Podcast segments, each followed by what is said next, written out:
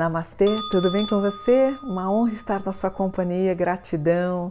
Se inscreve no canal, o canal está crescendo porque você está me ajudando a crescer.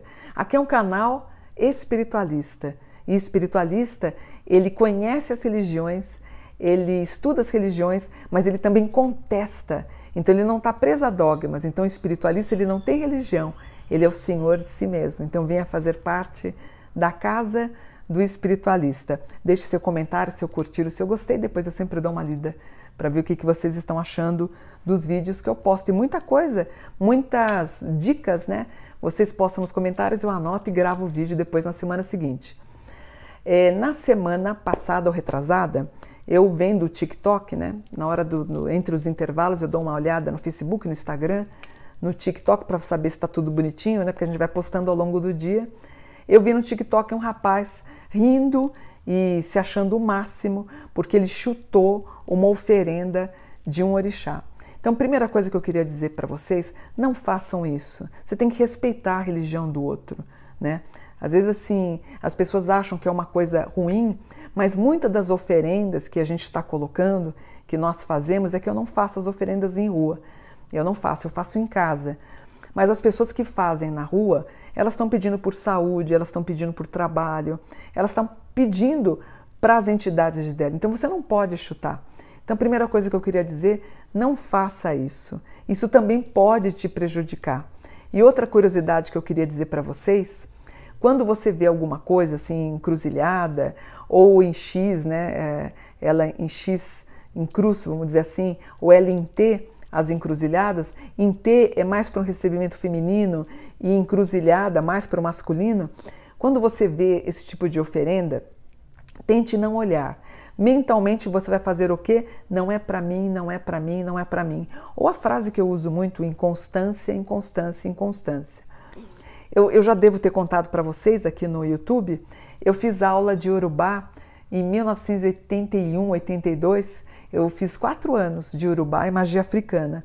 E uma das coisas que meu professor ensinou, ele ensinou, ele fez o seguinte: ele falou, Mônica, quando a gente faz o trabalho e deixa na rua para tirar alguma coisa ruim ou um problema de saúde da gente, a gente faz todo um trabalho para culminar na oferenda, a gente costuma colocar moedas e dinheiro. Aí eu falei, por que, que vocês fazem isso? Ele falou, para que alguém olhe. Então, na temática nigeriana, quando eles colocam dinheiro nas oferendas, é para que uma pessoa olhe e aquele problema recaia sobre ela. Então é outra coisa, não olhe para as oferendas, não mexa no dinheiro de oferendas. Não vai pegar esse dinheiro e colocar no bolso, também não é bom.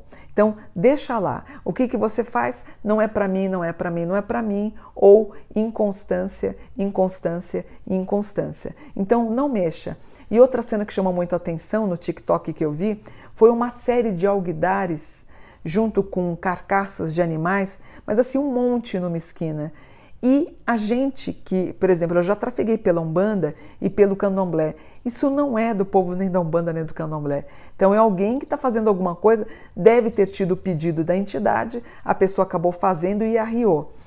Eu, na minha opinião, eu acho que as práticas de oferendas, elas poderiam ter algum lugar nas, nos estados, nas cidades. Então, de repente, talvez através de associações da Umbanda, do Candomblé, você podia pensar em fazer alguma coisa que tenha um terreno, algum lugar para a pessoa depositar. E outra coisa que é complicado, né? Eu lembro quando eu era jovem, com os meus 18, 19 anos, eu arriava as oferendas na cachoeira e tudo mais. Hoje, eu lembro a última tentativa que eu fiz, há tem uns 20 e poucos anos atrás, eu estava fazendo no caminho de, de Santos, da, de Guarujá de Santos, na, na descida de Anchieta, parou a polícia rodoviária e falou que não era que não podia fazer nada daquilo. Então há muito tempo não pode fazer eh, essa oferenda nos lugares sagrados. Mas acho que a gente poderia pensar na criação de um lugar para a pessoa com tranquilidade arriar a oferenda dela. E que muita gente não vai querer aparecer, porque infelizmente tem gente que faz esse tipo de trabalho para fazer o mal para o outro. Eu volto a falar. De todos os anos que eu frequentei o candomblé e a umbanda, 99% das oferendas feitas era para a pessoa ter um emprego melhor, encontrar alguém.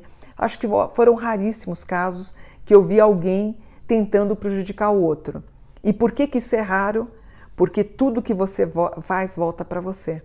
Quando você faz o bem, volta sete vezes o bem para você. Quando você faz o mal, volta sete vezes o mal para você. Geralmente, quem faz o mal, que faz trabalho, faz coisa para separar alguém, pode perceber a casa dela é uma desorganização. A pessoa tem um carro tudo estrambulhado. A casa dela é um lixo, é horrorosa, é suja, tem tudo, é um horror. Por quê? O mal acaba voltando para ela. E você também que faz, atente a uma coisa importante, presta atenção no que eu vou falar.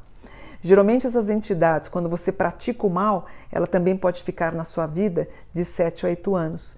Também eh, na van, na expectativa que você acha que você fez o trabalho para a mulher e para ficar com o marido dela, por exemplo, você pode até ter ficado com ele, mas lembra que você pode ter um infortúnio de vida nos próximos sete anos. É o que na astrologia a gente pode chamar até de trânsito de Plutão. Eu vi depoimento de uma moça Inclusive, ela fazia programa, agora não vou citar o nome dela, agora depois ela disse que fez todo tipo de trabalho para tentar prejudicar outras pessoas. Ela teve momentos aí, um ano, um ano e pouco, muito difícil. Foi depois para a igreja, vocês sabem agora de quem que eu estou falando, acabou casando e tem um filho. E espero que o resultado desse filho, que esse filho que ela tenha, seja uma criatura boa e de Deus. Mas os karmas estão sendo aí eh, sendo cumpridos. Então, cuidado com o que você pede, porque volta, segundo a Umbanda e Candomblé, volta sete vezes para você. Será que você precisa desmanchar o casamento de alguém? Será que não está na hora daquele marido assumir, já que ele está com você, e, e, separar? Eu acho que a gente tem que ter essa consciência. O brasileiro ele é muito machista, então ele quer ter uma namorada, das namoradas e continuar casado. Vale a pena você prejudicar a vida de duas, três pessoas? Pensa com carinho com tudo que eu estou te falando, tá? Então, na verdade, para encerrar o vídeo, é dizer que você não olhe na oferenda. Geralmente são os lixeiros que recolhem depois e eles recolhem com carinho, mas tem que ser despachado. Então não volte. Caso você tenha arriado, não volte mais no lugar que você arriou a oferenda, tá? E caso você, por exemplo, você abre a porta da tua casa para ir trabalhar, tem uma oferenda na tua porta, não é que fizeram para você. Você pode ter uma oferenda na tua porta se você mora em esquina. É muito comum. Pessoas, bares que têm esquina, vocês vão encontrar a oferenda lá, porque a gente faz, a gente não, eu não faço, né? Eu não faço oferenda na rua. Mas é comum as pessoas fazerem. Então, casas de, de esquina tem muita chance de ter uma oferenda. Você vai falar com todo carinho, não vai se ajoelhar, você vai ficar de cócoras, ou você curva as costas, você vai pegar o alguidar, vai fazer assim, ó, um, dois e três. Você vai pedir permissão. Eu estou retirando essa oferenda. Aí você coloca dentro de um saco de lixo, amarra e deixa na porta para o lixeiro passar. E faça sempre com muito carinho. Diga três vezes a palavra inconstância e diga: Isso aqui não é para mim. Suponhamos que tenha sido para você. Repita e diga: Isso não é para mim. Nenhum mal vai me, vai me pegar. Se você quiser depois na volta acender uma vela para o Arcanjo Miguel, acender uma vela para o teu anjo, também é muito bem-vindo, tá bom? Vou ficando por aqui, espero que você tenha gostado do vídeo. Namastê por um dia de luz.